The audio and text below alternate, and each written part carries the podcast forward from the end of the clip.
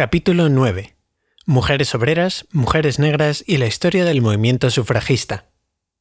En enero de 1868, cuando Susan B. Anthony publicó el primer número de Revolution, las mujeres trabajadoras, cuyo ingreso masivo en la fuerza de trabajo acababa de producirse, habían comenzado a defender visiblemente sus derechos. Durante la guerra civil, el número de mujeres blancas que trabajaba fuera de sus hogares había alcanzado cotas desconocidas hasta entonces. En 1870, aunque el 70% de las trabajadoras eran empleadas domésticas, una de cada cuatro trabajadores no agrícolas era mujer. Dentro de la industria de la confección ya había mayoría de mujeres. En esta época, el movimiento obrero era un poder económico inmerso en un acelerado proceso de crecimiento y estaba integrado nada menos que por 30 sindicatos organizados a escala nacional. Sin embargo, dentro del movimiento obrero la influencia del machismo era tan poderosa que únicamente las organizaciones tabaqueras y del sector de la imprenta habían abierto sus puertas a las mujeres. Aún así, algunas trabajadoras habían intentado organizarse. Durante la Guerra Civil y en el periodo inmediatamente posterior, las mujeres en el ramo de la confección constituían el grupo más numeroso de todas aquellas que trabajaban fuera de su hogar. Cuando comenzaron a organizarse, el espíritu de sindicalización se extendió desde Nueva York hasta Boston y Filadelfia y llegó a todas las ciudades importantes donde florecía la industria de la confección. Cuando en 1866 se fundó el Sindicato Nacional del Trabajo, sus delegados tuvieron forzosamente que reconocer los esfuerzos de las trabajadoras en este sector. A iniciativa de William Silvis, la convención resolvió apoyar no solo a las descendientes de las faenas en el campo, como se llamaba a las costureras, sino a la sindicalización general de las mujeres y su plena igualdad de salario. Cuando este sindicato se volvió a reunir en 1868, eligiendo a Silvis como su presidente, la presencia de varias mujeres entre los delegados, entre ellas Elizabeth Cady Stanton y Susan B. Anthony, obligó a la convención a aprobar resoluciones más contundentes y, en general, a tratar la causa de los derechos de las mujeres trabajadoras con más seriedad que hasta entonces. En la convención fundacional del Sindicato Nacional de Trabajadores de Color, las mujeres fueron acogidas con los brazos abiertos. Tal y como explicaron los obreros negros en una de las resoluciones, no querían cometer los mismos errores en los que hasta ahora han incurrido nuestros conciudadanos blancos al ignorar a las mujeres. Esta organización obrera negra, creada a raíz de las políticas excluyentes de los grupos obreros blancos, demostró con su práctica estar más seriamente comprometida con los derechos de las mujeres trabajadoras que sus homólogos y predecesores blancos. Mientras que el Sindicato Nacional del Trabajo se había limitado a aprobar resoluciones en las que se apoyaba la igualdad de las mujeres, el Sindicato Nacional de Trabajadores de Color eligió a una mujer, Mary S. Carey, para ocupar un puesto en el comité ejecutivo donde se diseñaban las líneas políticas generales de la organización. Públicamente, Susan B. Anthony y Elizabeth Cady Stanton no otorgaron ningún reconocimiento a los méritos antisexistas de la organización obrera negra. Probablemente estaban demasiado absorbidas por la batalla sufragista como para tomar nota de este importante avance. En el primer número del periódico Revolution de Anthony, financiado por el demócrata racista George Francis Train, el mensaje fundamental era que las mujeres debían reclamar el derecho al voto. Según se desprendía de sus páginas, una vez que el sufragio femenino cobrara realidad, se inauguraría una nueva era para las mujeres, que significaría el triunfo final de la moralidad para toda la nación. Mostraremos que las urnas asegurarán a las mujeres una posición y un salario igual al de los hombres en el mundo del trabajo, que les abrirán las puertas de las escuelas, de las universidades, de las profesiones y de todas las oportunidades y ventajas de la vida, que en sus manos estará la fuerza moral para aplacar en cada rincón la propagación del crimen y de la miseria. Aunque su atención estaba a menudo demasiado centrada en el voto, Revolution jugó un importante papel en las luchas de las trabajadoras durante sus dos años de existencia. En sus páginas aparecía insistentemente la demanda de la jornada de ocho horas, al igual que el lema antisexista a igual trabajo, igual salario. Desde 1868 hasta 1870, las mujeres trabajadoras, especialmente en Nueva York, podían contar con Revolution para publicar sus reivindicaciones, así como sus huelgas, sus estrategias y sus objetivos. La implicación de Anthony en las luchas obreras de las mujeres durante el periodo posbélico no se restringió a la solidaridad periodística. Durante el primer año de la publicación de su periódico, ella y Stannon utilizaron las oficinas de Revolution para organizar a las mujeres que trabajaban en las imprentas en la Asociación de Mujeres Trabajadoras. Poco tiempo después, el Sindicato Nacional de Imprenta se convirtió en el segundo sindicato que admitió a mujeres entre sus miembros y, en las oficinas de Revolution, se creó el Sindicato de Imprenta de Mujeres. Posteriormente, gracias a la iniciativa de Susan B. Anthony, se fundó una segunda organización entre las mujeres del ramo de la confección llamada Asociación de Mujeres Trabajadoras. Aunque tanto Susan B. Anthony como Elizabeth Cady Stanton y sus colegas en el periódico hicieron importantes contribuciones a la causa de las trabajadoras, en realidad ellas nunca aceptaron el principio sobre el que se fundaba el sindicalismo. Así como en épocas anteriores no habían estado dispuestas a reconocer que la liberación negra podía requerir una prioridad transitoria sobre sus propios intereses como mujeres blancas, en esta coyuntura no abrazaron los principios fundamentales de unidad y de solidaridad de clase sin los cuales el movimiento obrero hubiera permanecido impotente. A los ojos de las sufragistas, la mujer era el criterio decisivo, de tal modo que, si podía beneficiar a la causa de las mujeres, no era incorrecto que, por ejemplo, éstas actuaran como rompehuelgas en una huelga promovida por los obreros varones de su sindicato.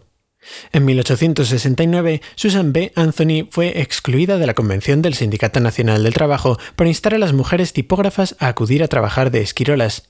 En esta convención, Anthony declaró en su defensa que en este mundo los hombres sufren importantes agravios debido a la relación existente entre el trabajo y el capital, pero estos agravios, cuando se comparan con los agravios sufridos por las mujeres, a quienes las empresas y el mundo profesional despachan con un portazo, no son ni un grano de arena en un desierto.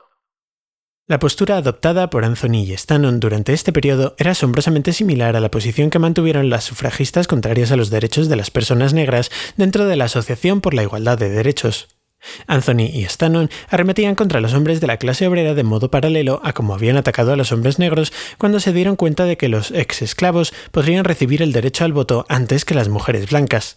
Stannon insistía en que la exclusión del Sindicato Nacional de Trabajo demostraba lo que Revolution no se había cansado de repetir, es decir, que el peor enemigo del sufragio femenino siempre estará entre las clases de los hombres obreros. La mujer era el criterio, pero no todas las mujeres parecían cumplirlo. Por supuesto, las mujeres negras eran prácticamente invisibles dentro de la prolongada campaña a favor del sufragio femenino. Respecto a las trabajadoras blancas, en un principio los esfuerzos organizativos y militantes de sus hermanas de clase obrera probablemente impresionaron a las líderes sufragistas, pero, tal y como se reveló posteriormente, las propias trabajadoras no abrazaron con entusiasmo la causa del sufragio femenino. Aunque Susan B. Anthony y Elizabeth Cady Stanton persuadieron a varias líderes obreras para protestar contra la privación del derecho al voto a las mujeres, la masa de las trabajadoras estaba demasiado preocupada por sus problemas inmediatos, los salarios, la duración de la jornada o las condiciones laborales, como para luchar por una causa que les parecía terriblemente abstracta. En opinión de Anthony, la gran ventaja particular que poseen los obreros de esta república es que el hijo del ciudadano, negro o blanco, más humilde, tiene las mismas oportunidades que el hijo del ciudadano más rico del país. Susan B. Anthony nunca habría afirmado tal cosa si hubiera estado familiarizada con la realidad de las familias de la clase obrera. Como muy bien sabían las mujeres trabajadoras, sus padres, hermanos, maridos e hijos que ejercían el derecho a votar continuaban siendo miserablemente explotados por sus adinerados patrones. La igualdad política no abría la puerta a la igualdad económica. La mujer quiere el pan, no la papeleta, era el título del discurso que Susan B. Anthony solía pronunciar cuando buscaba sumar más mujeres trabajadoras a la lucha por el sufragio. Como el propio título indica, en él se criticaba la tendencia de éstas a concentrarse en sus necesidades inmediatas. Pero, naturalmente, ellas buscaban soluciones tangibles a sus problemas económicos inmediatos y en pocas ocasiones se conseguía movilizarlas con la promesa sufragista de que el voto les permitiría alcanzar la igualdad con los hombres, explotados y abatidos, de su misma clase. Incluso las integrantes de la Asociación de Mujeres Trabajadoras, organizada por Anthony en las oficinas de su periódico, optaron por abstenerse de luchar por el sufragio. La señora Stannon ansiaba tener una asociación de obreras sufragistas, explicaba la primera vicepresidenta de aquella asociación. Se sometió a voto y se descartó. Hubo un momento en el que la sociedad integró a más de 100 trabajadoras, pero como en la práctica no se hizo nada para mejorar su condición, poco a poco se fueron retirando. Al principio de su carrera como líder de la defensa de los derechos de las mujeres, Susan B. Anthony llegó a la conclusión de que las urnas contenían el auténtico secreto de la emancipación femenina y de que el sexismo en sí mismo era mucho más opresivo que la desigualdad de clase y que el racismo. Anthony consideraba que la oligarquía más odiosa jamás establecida sobre este planeta era el dominio de los hombres sobre las mujeres.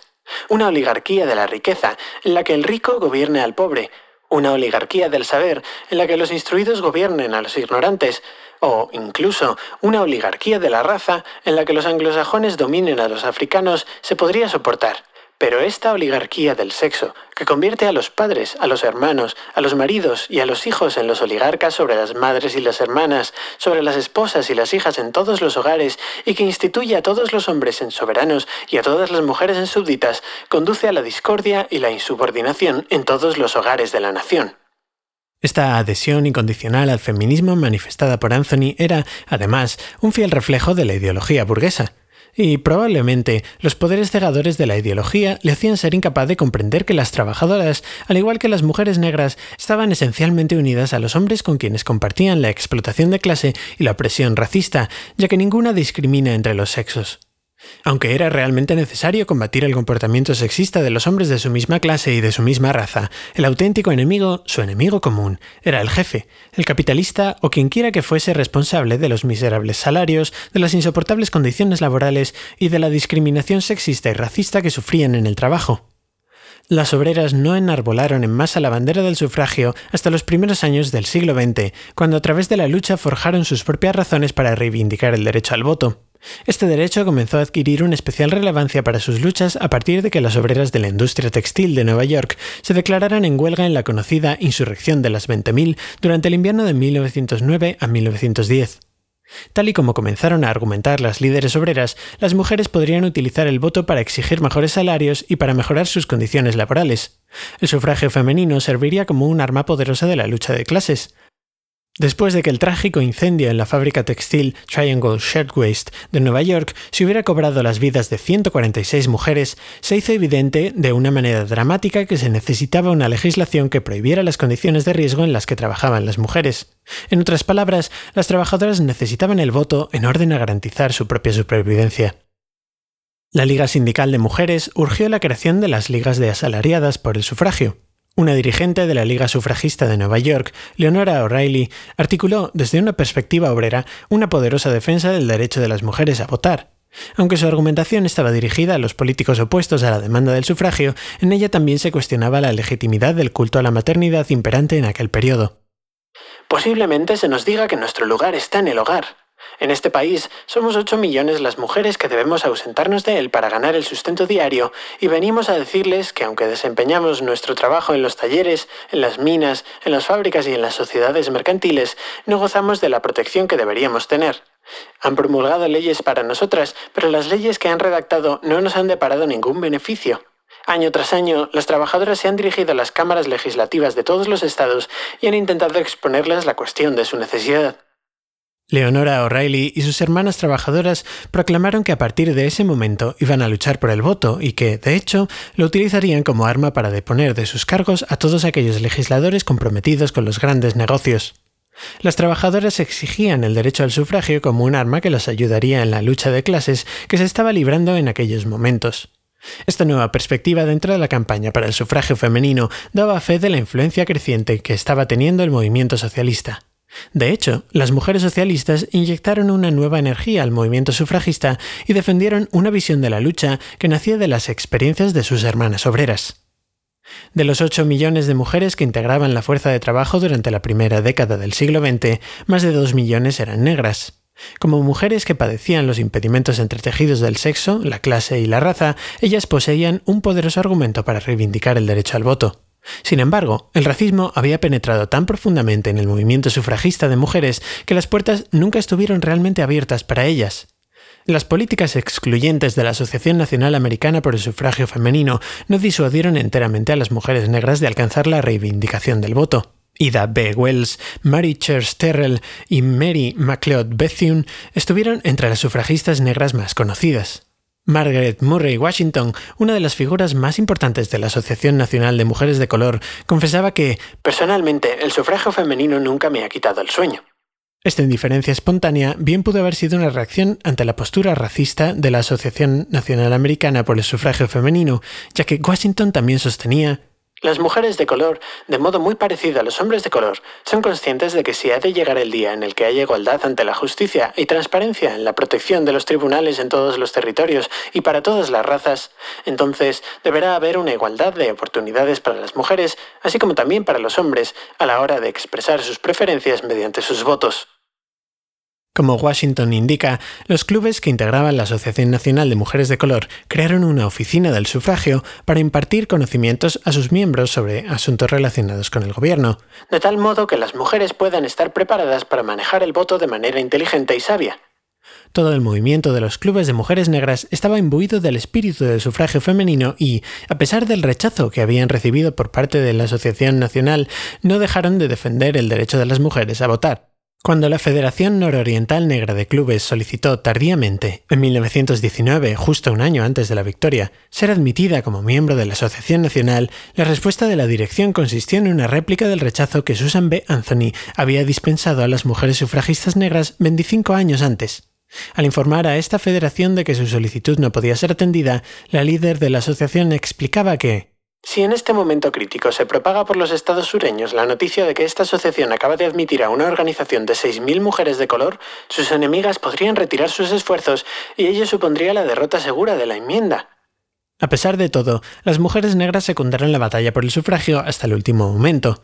A diferencia de sus hermanas blancas, las mujeres negras sufragistas disfrutaron del apoyo de muchos hombres de su raza. Al igual que en el siglo XIX un hombre negro, Frederick Douglass, había sido el defensor más prominente de la igualdad de las mujeres, en el siglo XX W. E. B. Du Bois emergió como el defensor más importante del sufragio femenino.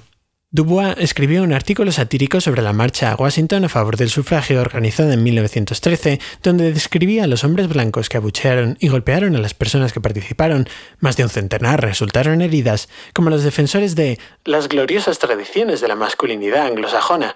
¿No fue glorioso?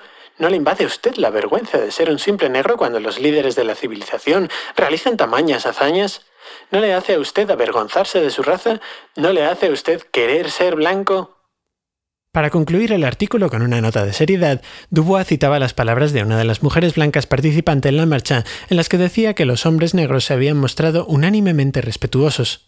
De los miles de hombres negros que asistieron como espectadores a esta marcha, ni uno solo fue agresivo o grosero. La diferencia entre ellos y esos blancos insolentes y maleducados era notable. Las organizadoras blancas de este evento, en el que los espectadores masculinos más receptivos eran negros, establecieron una rígida segregación racial entre las mujeres que participaron. Incluso, en deferencia a las mujeres blancas del sur, llegaron a dar instrucciones a Ida B. Wells para que abandonara el contingente de Illinois y marchara con el grupo segregado de mujeres negras. La petición se formuló públicamente durante el ensayo general del contingente de Illinois, mientras la señora Barnett, Ida Wells, recorría la sala con su mirada en busca de apoyo, las damas debatían la cuestión de los principios versus la conveniencia y, claramente, en su mayoría, opinaban que no debían predisponer a las personas sureñas contra el sufragio. Sin embargo, Ida B. Wells no tenía por costumbre acatar las órdenes racistas y, cuando llegó el momento de la marcha, se deslizó en el bloque de Illinois. Como hombre defensor del sufragio femenino, Dubois no tenía competidor ni entre los negros ni entre los blancos. Su militancia, su elocuencia y la coherencia de sus numerosos llamamientos provocaron que muchos de sus contemporáneos le consideraran el defensor de la igualdad política de las mujeres más destacado de su época. Los llamamientos de Dubois causaban una gran impresión no solo por su lucidez y sus dotes de persuasión, sino también porque en ellos había una relativa ausencia de connotaciones machistas. Tanto en sus discursos como en sus artículos se mostraba complacido por el progresivo aumento de mujeres negras ocupando posiciones de poder, ya que ellas se están desplazando silenciosa pero pujantemente hacia el liderazgo intelectual de la raza. Aunque algunos hombres habían interpretado este poder creciente de las mujeres como un hecho alarmante, Dubois sostenía, por el contrario, que esta situación hacía especialmente urgente extender el derecho al voto a las mujeres negras.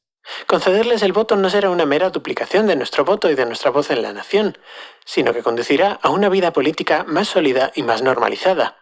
En 1915 se publicó un artículo escrito por Dubois titulado Votos para las Mujeres, un simposio de los pensadores más prominentes de la América de color en The Crisis. El contenido de este artículo era la transcripción de las sesiones de un foro entre cuyos participantes hubo jueces, sacerdotes, profesores de universidad, cargos políticos, líderes de la Iglesia y educadores. Charles W. Chestnut, el reverendo Francis J. Grinke, Benjamin Brawley y el honorable Robert H. Terrell fueron algunos de los muchos varones defensores del sufragio femenino que expusieron sus opiniones en este foro. Entre las mujeres que asistieron se encontraban Mary Charles Terrell, Anna Jones y Josephine St. Pierre Ruffin. La gran mayoría de las mujeres que participaron en el simposio sobre el sufragio femenino estaban afiliadas a la Asociación Nacional de Mujeres de Color. Curiosamente, en sus declaraciones hubo pocas invocaciones al argumento más popularizado entre las sufragistas blancas de que la naturaleza especial de las mujeres, su domesticidad y su innata moralidad les otorgaban un derecho especial al voto. Aunque hubo una excepción destacada. Nanny H. Burroughs, educadora y líder de la Iglesia, llevó tan lejos la tesis de la moralidad femenina como para sugerir la superioridad absoluta de las mujeres negras sobre los hombres de su raza. Burroughs insistió en que las mujeres precisaban el voto porque ellos habían malgastado y mal vendido esta valiosa arma. La mujer negra precisa el voto para recuperar, mediante un empleo juicioso del mismo, lo que el hombre negro ha perdido por su mala utilización. Ella es necesaria para rescatar a su raza. La comparación con el hombre de su raza, en cuestiones morales, resulta deplorable. Ella asume las cargas de la iglesia y de la escuela y soporta mucho más que solo las cargas económicas de la casa. De la docena de mujeres que aproximadamente participaron, Burroughs fue la única que asumió una posición basada en el espinoso argumento de que las mujeres eran moralmente superiores a los hombres, por supuesto, sugiriendo que eran inferiores a ellos en la mayoría de los otros aspectos. Mary Charles Terrell habló sobre el sufragio femenino y la decimoquinta enmienda, Anna Jones sobre el sufragio femenino y la reforma de la sociedad, y Josephine St. Pierre Ruffin narró su propia experiencia histórica en la campaña por el sufragio femenino. Otras oradoras centraron sus ponencias en las obreras, en la educación, en la infancia y en la vida en los clubes. Al concluir sus observaciones sobre mujeres y mujeres de color, Mary Talbert sintetizó la admiración por las mujeres negras que se había reflejado durante todo el simposio. Por su situación específica, las mujeres de color han adquirido una gran capacidad de observación y de juicio, y estos son exactamente el tipo de atributos que hoy son particularmente necesarios para la construcción de la nación ideal. Las mujeres negras habían demostrado estar más que dispuestas a contribuir, con aquella lúcida capacidad de observación y de juicio, a la creación de un movimiento multirracial a favor de los derechos políticos de las mujeres. Pero tropezaron a cada paso con la traición, el menosprecio y el rechazo de las líderes del movimiento sufragista pero tropezaron a cada paso con la traición, el menosprecio y el rechazo de las líderes del movimiento sufragista acotado por las mujeres de pura raza blanca. Para ellas, así como para las mujeres blancas de los clubes femeninos, cuando llegaba el momento de atraer el apoyo del sur con una tez blanca, las mujeres negras se reducían a simples unidades prescindibles. En cuanto a la propia campaña, todo indica que todas aquellas concesiones a las mujeres sureñas no supusieron mucha diferencia a fin de cuentas. En el momento del escrutinio de los votos a la decimoquinta enmienda, los estados sureños todavía estaban alineados en el bloque opositor y, de hecho, casi logran frenar la aprobación de la misma. Después de la tan esperada victoria del sufragio femenino, las mujeres negras en el sur vieron cómo se les impedía violentamente ejercer su derecho recién adquirido. En lugares como Orange County, Florida, las mujeres negras y sus hijos sufrieron el dolor y la muerte provocadas por la irrupción de la violencia del Ku Klux Klan. En otros lugares se utilizaron métodos más pacíficos para vetarles el ejercicio de su nuevo derecho. Por ejemplo, en Americus, Georgia, más de 250 mujeres de color acudieron a las urnas a votar, pero o bien fueron expulsadas o bien los presidentes de la mesa electoral se negaron a recoger sus votos. En las filas del movimiento que tan fervientemente había luchado por la concesión del voto a las mujeres, no se escuchó ni un solo grito de protesta.